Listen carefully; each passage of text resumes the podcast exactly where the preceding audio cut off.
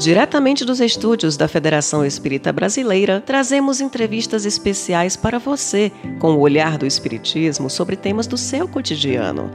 Fique ligado, está começando o podcast Espiritismo em Pauta.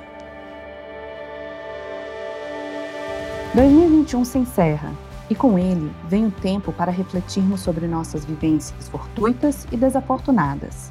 O Natal é o símbolo da união, do nascimento do Cristo, nosso modelo guia, um momento de doação, auxílio ao próximo, onde preceitos como a caridade e a humildade tornam-se parte do dia a dia de mais pessoas, espíritas e não espíritas. E para comentar essa época de celebração, para finalizar o último episódio do primeiro ano do Espiritismo em Pauta, convidamos Geraldo Kern, colaborador da FEB, sendo monitor da mediunidade, estudo e prática e do estudo aprofundado da doutrina espírita, gestor de sócios, trabalha na atividade de irradiação e também na assistência social do Guilhom Ribeiro.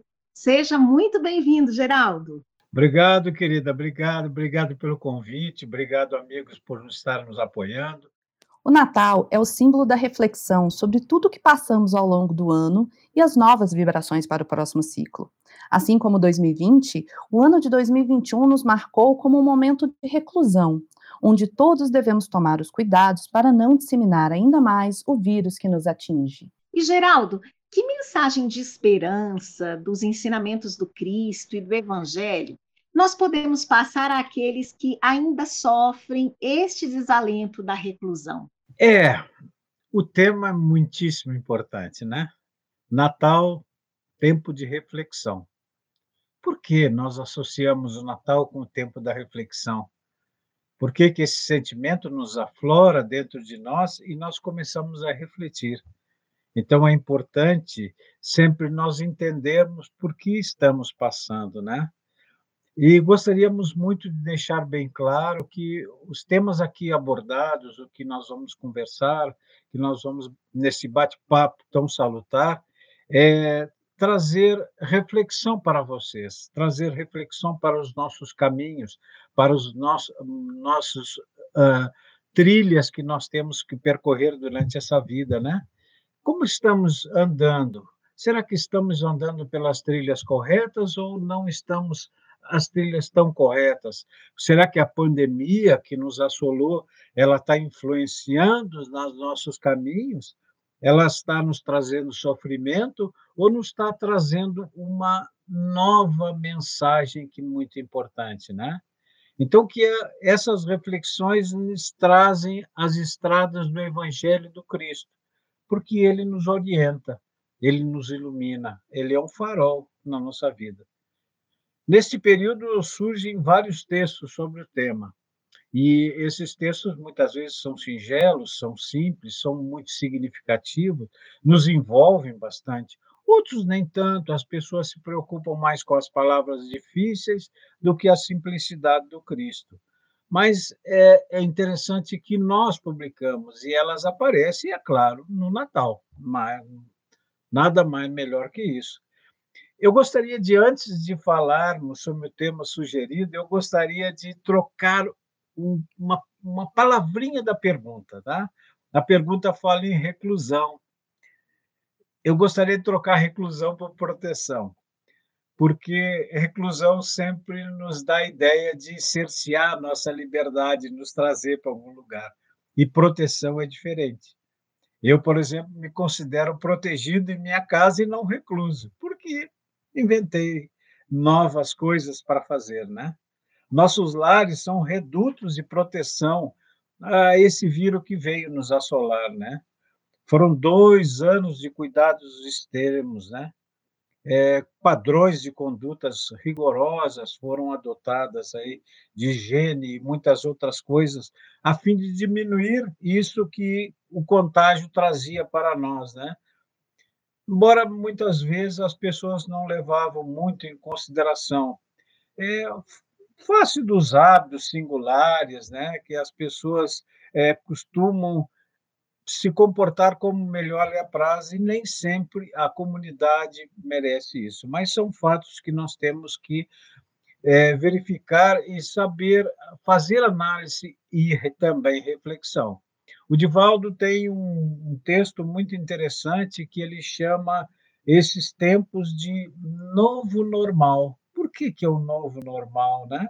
Será que nós estamos vivendo esse momento? Claro que sim, né? Se pensarmos só que existe só tristeza e desolação por estarmos distanciados de quem amamos, né? Daquelas pessoas queridas, né? Ainda não conseguimos entender exatamente o porquê que estamos passando esse período, né? Será que o Cristo amigo nos abandonou? Ou as adversidades, nós é que abandonamos o Cristo? Esta é uma reflexão que nós temos que fazer. Como é que é? Eu estou com Cristo, eu tenho pensado nele, eu tenho pensado no próximo, como ele me ensinou, ou eu estou afastado do Cristo, né? Será que a minha fé está um pouquinho vacilante nesse momento? Porque é muito interessante, a gente normalmente tem a fé nos momentos alegres, mas temos uma dificuldade nas dores, né? É, a mensagem do Cristo é sempre de esperança, gente, é sempre de esperança. E ela está exatamente nos ensinos que ele nos trouxe, que são simples, são modestos. Né? A Joana Dianzi, me permita, eu vou abrir um parentezinho, uma leitura aqui interessante. Ela, o Divaldo escreve um trecho, um trecho muito bonito que diz o seguinte: Jesus é insuperável. O seu Natal é um momento em que, tomando a forma humana, ensinou-nos a viver conforme os padrões éticos da imortalidade na qual todos nos encontramos mergulhados. Então, ele veio até nós trazer os exemplos para nós através das ações que ele fazia, e, e isso nos facilitou muito os nossos caminhos mas ainda temos dificuldade. Temos dificuldades porque deixamos nos levar pelos momentos. E ele diz mais ainda, né? Aproveita esses dias que precedem aquele que ele nasceu entre nós. Então, aproveitar esses dias, né? E celebra-o na plenitude do teu coração. Então, ele faz um convite. E eu já nem digo convite, meus amigos, desculpe eu digo convocação. Nós estamos sendo convocados, né? Revive a presença de Jesus na terra e grava as suas lições na sua conduta diária. Esta é a primeira reflexão. Neste momento em que o mundo tem sede de luz e paz porque estamos passando por sofrimentos, né? Crescendo sempre em amor, tanto quanto já foi conseguido diversos a tecnologia, a ciência continuaram evoluindo e nós precisamos evoluir moralmente para que as nossas almas progridam como espíritos é, eternos que somos, né? Passando assim nós possuirmos um pouco de paz, a fim de que nós possamos alcançar definitivamente o reino de Deus. Interessante, ela, é, Joana também fala um detalhe a todos eles nos espera. Então, Cristo está de braços abertos nos esperando. Não percamos a esperança. Aqueles que estão desalentados pelo confinamento necessário, saiba que a nossa doutrina ressuscita o evangelho. Ela traz para nós.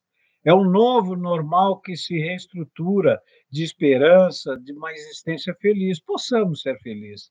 A esperança do verbo esperançar não é o verbo esperar, é, é uma ação.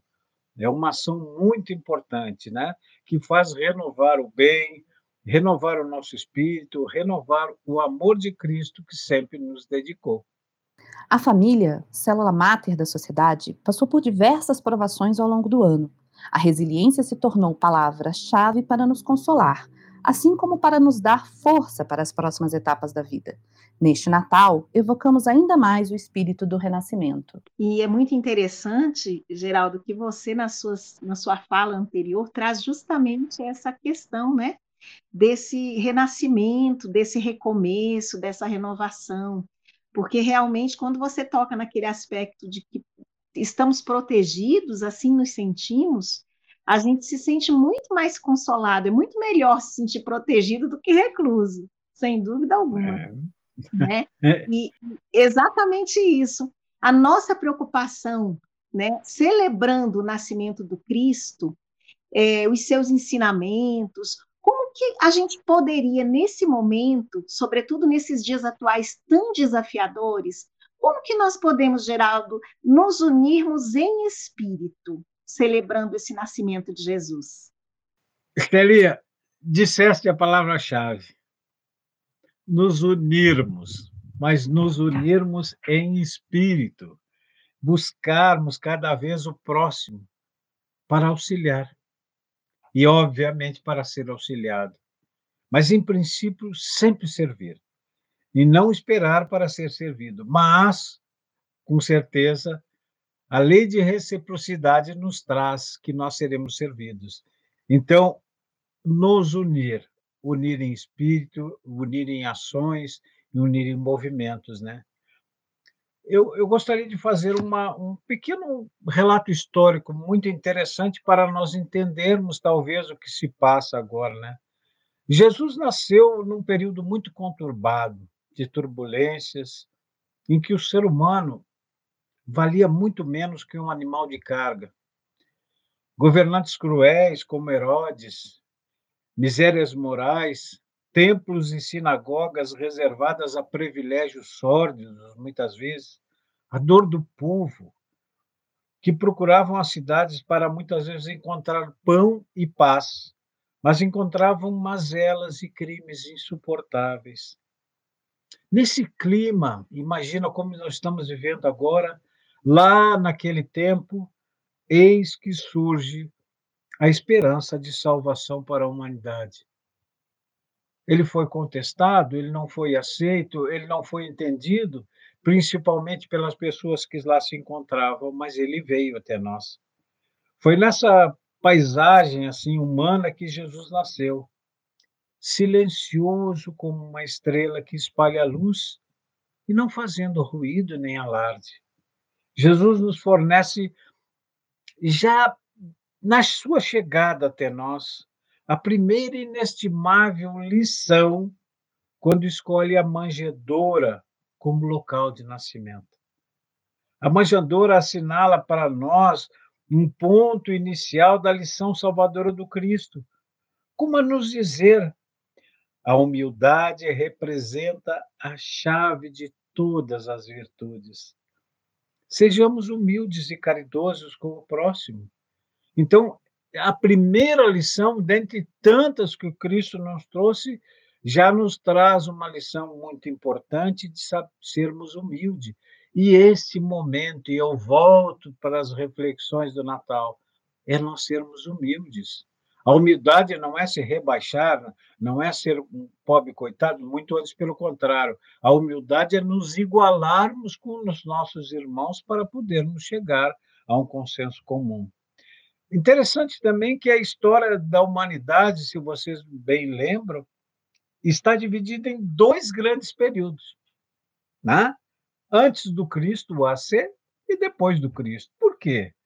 Porque isso são indicativos que Jesus, né? O, o Jesus propicia ao ser humano iniciar efetivamente a sua caminhada evolutiva através do seu evangelho e dos seus exemplos.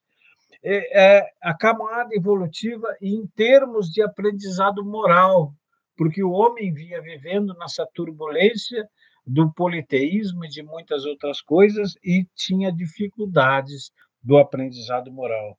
É o nascimento do Cristo que comemoramos todos os anos marca então essa oportunidade de iniciarmos definitivamente ou continuarmos a nossa caminhada evolutiva.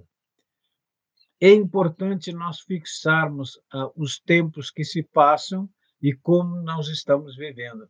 Será que nós estamos aplicando os exemplos que o Cristo nos ensinou, as lições que ele nos deixa de perdão, de amor, de caridade e humildade?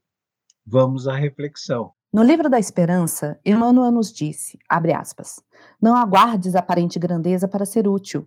Missão quer dizer incumbência, e ninguém existe aos ventos do acaso, fecha aspas. O princípio da doação nos é muito cobrado, especialmente em época natalina, quando mais irmãos e irmãs sofrem de dificuldades. E lembrando que você também já nos falou sobre a questão que nós precisamos é, ir em encontro ao próximo, né? Auxiliar o próximo. E aí eu estava aqui refletindo como que nós podemos, Geraldo, melhorar a nossa atenção em relação, em auxílio ao nosso próximo?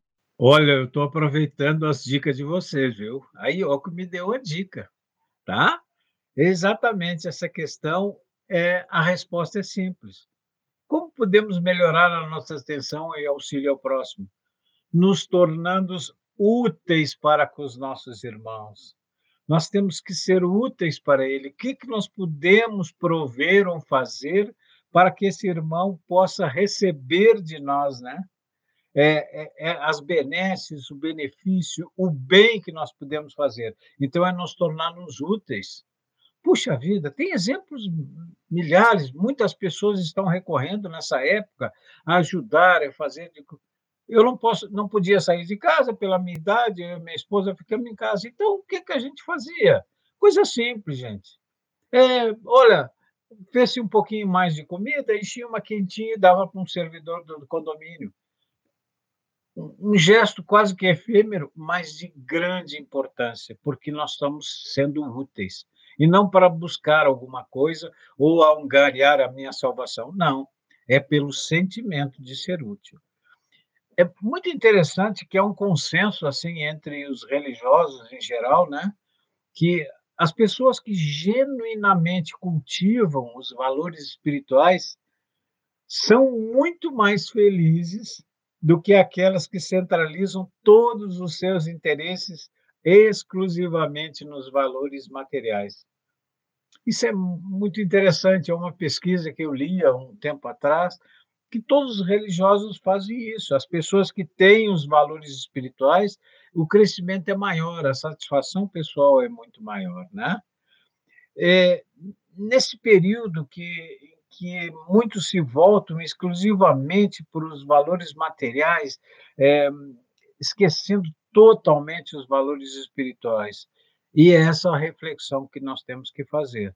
Nós temos que buscar os valores materiais que nos são úteis e necessários para nós, né? Mas temos que ter muito cuidado para sermos mais úteis do que mais utilitários daqueles materiais, né? E sempre auxiliando o próximo em todas as oportunidades. A nossa atenção tem que ser em todos os tempos.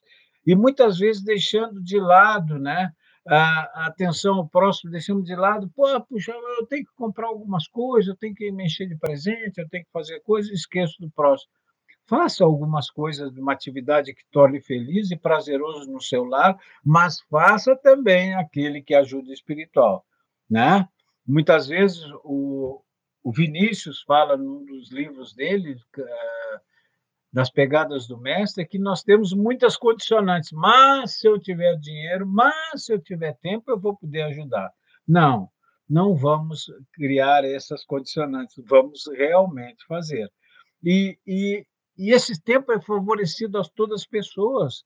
A atenção nós podemos dar em todos os momentos. Puxa, mas eu sou uma pessoa muito doente, eu não posso ajudar ninguém. E para isso eu, eu trago uma historinha muito interessante, gente. Existia um hospital que tinha uma sala ampla em que lá os enfermos estavam todos moribundos, todos próximos a desencarnar. Muitos deles passavam os dias pesarosos sabendo que o único destino que reservava era a morte para eles. E essa concepção fazia da, da atmosfera espiritual que envolvia todos muito sofrimento. Mas tinha uma janela nesta sala. E um dos enfermos que ali deitava, também moribundo, esperando o seu momento crucial para partir para o mundo espiritual, olhava para a janela e começava a relatar o que tinha lá fora. Olha, pessoal, está chovendo. Olha, tem uma senhora que está caminhando, ela está até com os pés no barro, mas está com um guarda-chuva amarelo tão bonito. E outro dia e relatava. E aquele momento de poucos momentos, todos esqueciam seus remédios, as suas intervenções, as suas dores, para ouvir o que aquele irmão falava. E aquele irmão, no outro dia, narrava: olha, tem um casal de namorados, tem uma, umas crianças jogando bola, tem as flores que estão nascendo, as árvores frondosas, lindas.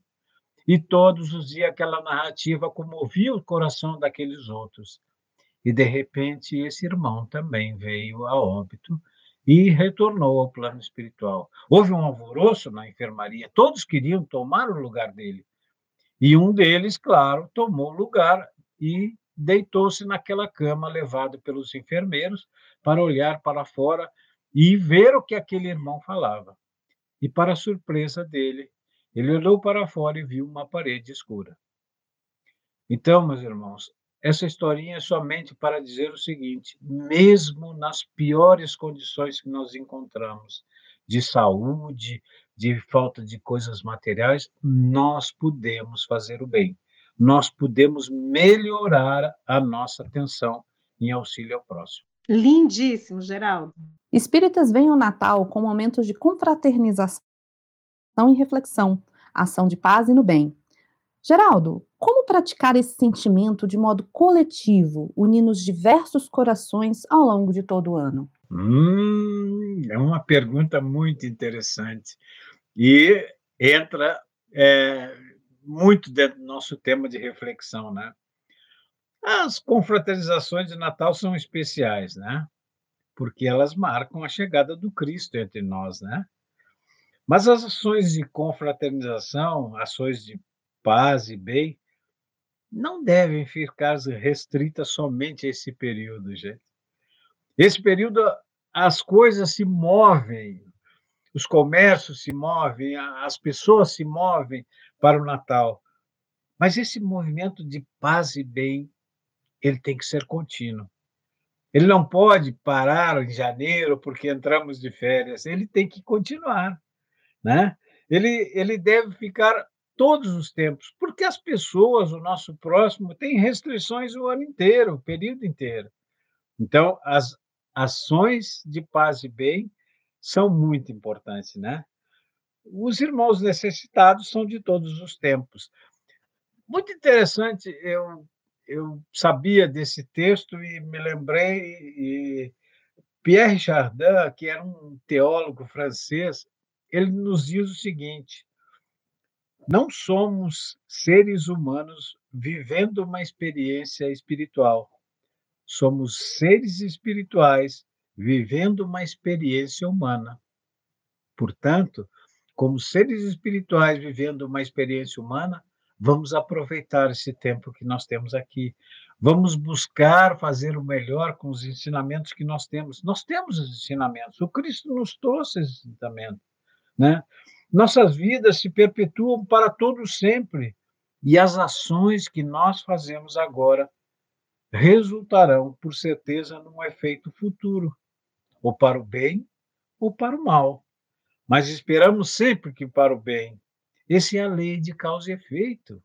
Não existe como fugir. Nós espíritos sabemos que nós não podemos fugir da lei de causa e efeito. Então façamos o bem e a todo momento. É muito importante, né? Nós espíritas entendemos que por meio da prática de duas virtudes fundamentais está no Evangelho, e eu vou abrir aspas para ler, alcançaremos sempre o próximo.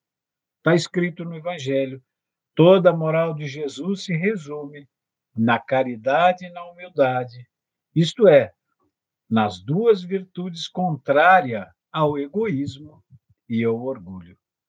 Não precisamos dizer mais nada são, são ensinamentos muito importantes que tem. Eu fecho aspas.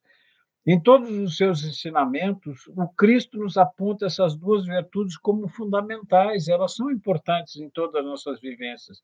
Então, as ações de paz e do bem devem, fundamentalmente, trazer a caridade e a humildade para todos. O Paulo nos diz que a caridade é o amor em ação. Então, é a nossa ação que vai fazer com o bem ao próximo seja sempre mantido em todos os tempos.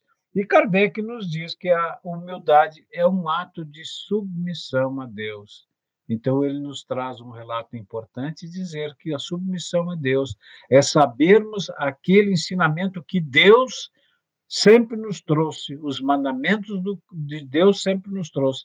E o Cristo veio até nós para nos exemplificar, exemplificar nesta época de Natal, que muitas vezes nós deixamos de lado e levamos somente para o lado material. Mas as confraternizações temos que fazer internamente nos nossos lares e particularmente convidando aquele que está de aniversário, meus amigos. Convidar ele, ele vem, sempre está conosco. Muito bom, Geraldo, muito bom mesmo. E é exatamente é, essa sensibilidade, né, que as celebrações nos trazem, que dão espaço a, a sentirmos em Cristo todo esse momento, com fé, com amor, com mansidão. E nesse sentido, eu queria te fazer uma pergunta. Quais presentes que nós podemos oferecer aos nossos entes queridos nesse momento, tanto os encarnados como os desencarnados, que nesse momento das celebrações de final de ano a gente lembra tanto? Esses presentes são muito importantes, gente. E agora a Estelinha me colocou numa sinuca, meu. Muito interessante, né? Como é que nós podemos sentir e dar o presente do Cristo? Eu volto de novo para o Kardec. O Kardec é o nosso guia, não tem dúvida, né? Indagados por Kardec se haveria uma medida comum de felicidade para todos os homens, né? Uma medida comum. Os benfeitores deram a seguinte resposta magistral: Para a vida material é a posse do necessário. Para a vida moral, a consciência tranquila e a fé no futuro. Então, o Kardec nos explica exatamente este momento que nós estamos vivendo, que são momentos de Natal ter os presentes, as, nós doamos as coisas. Então, eu digo o seguinte: como nós podemos oferecer os presentes a, a, aos que estão encarnados, aos que já desencarnaram? Né? Precisamos conhecer e sentir mais Jesus, né? estudando com dedicação os seus ensinos, Aceitar o seu jugo, que muitas vezes, muitas vezes não, é sempre suave, e seu fardo é sempre leve, porque assim ele nos disse. Porque a sua mensagem é sempre de amor, gente. Pois fala sobre as leis de Deus, né? As mensagens de Cristo, como já dissemos, foram sempre caridade e humildade. A lei do amor, a justiça de Deus, fidelidade, amor ao próximo, o reino de Deus, a necessidade do perdão, o valor da oração. Então, ele sustentou o amor, os pilotis da, época, da ética humanizadora para a felicidade espiritual. Não se utilizou de sofisma, gente. A simplicidade sempre foi um modus operandi do Cristo. Jamais aplicou comportamentos excêntricos ou formas complexas que exigissem altos níveis de inteligência ou intelectualidade. Ele falou para todos os humildes. Ele utilizou-se de um insignificante grão de mostarda para nos ensinar a fé. Ele recorreu a redes de pesca e peixes para os exemplos do trabalho necessário. E a semente, caindo em diferentes tipos de solo, para demonstrar a diversidade de sentimentos humanos. O Sermão da Montanha exaltou a vítima inocente, a vez de triunfador arbitrário do amor. Então ele nos trouxe sempre em todas as lições do seu amor. Isso é sentir o Cristo com fé, amor e mansidão. E os presentes? Os presentes são aqueles que são oferecidos aos nossos entes queridos encarnados, serão sempre os que representam o nosso amor, a nossa admiração aos entes queridos. Muitos não trocam, não querem, não podem, mas se nós tivermos um mimo para é, trocar com alguém, é sempre uma, uma dedicação, uma afeição à parte. Eu tiro um parentezinho interessante. E as crianças? Hein?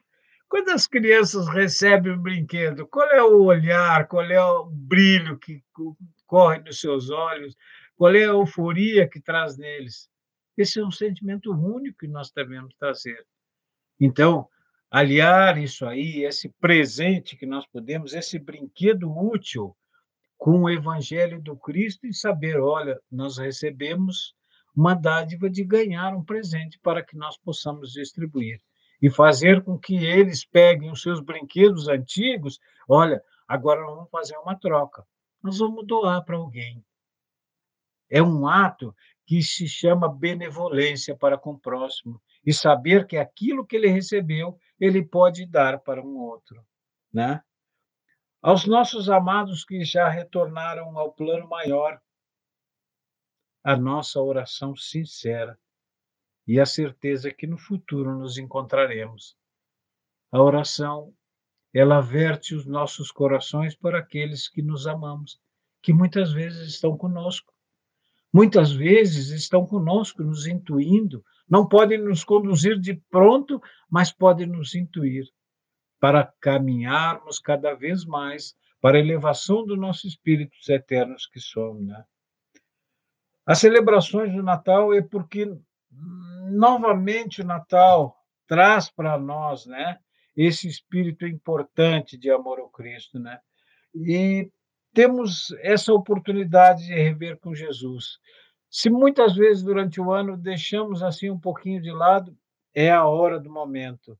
É revê-lo na manjedoura, nos currais, nas curas que o Cristo fazia. Lembrem todas da cegueira, as obsessões, a filha de Jairo. O Evangelho nos, nos dá uma infinidade de exemplos lá, né? A mulher que sangrava, a ressurreição de Lázaro, nos exemplos de amor e compreensão. O perdão quando Cristo estava no madeiro infeliz, na busca sua sempre de incessante do bem.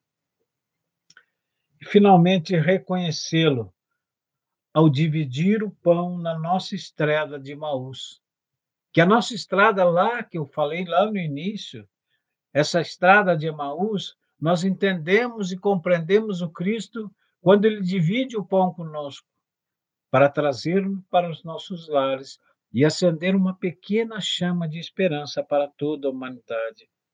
Ainda estamos tão desolados porque não conseguimos ver o Cristo, mas vamos entendê-lo e vamos trazê-lo ao nosso coração.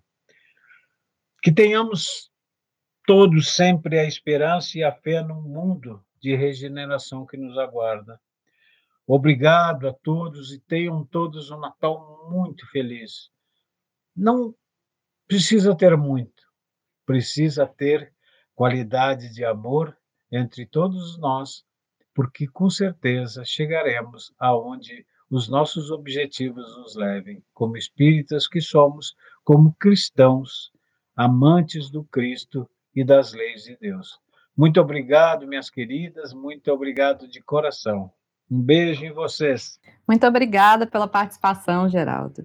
Neste episódio, conversamos um pouco sobre como o Natal, época de renascimento, nos traz reflexões importantes para seguirmos em nossa caminhada. Nós agradecemos muito, Geraldo, por sua participação já aqui conosco, com essas vibrações amorosas, com essas dicas práticas de como nós vamos incrementar, né, interiorizar o verdadeiro Natal, trazendo Cristo para dentro de nós.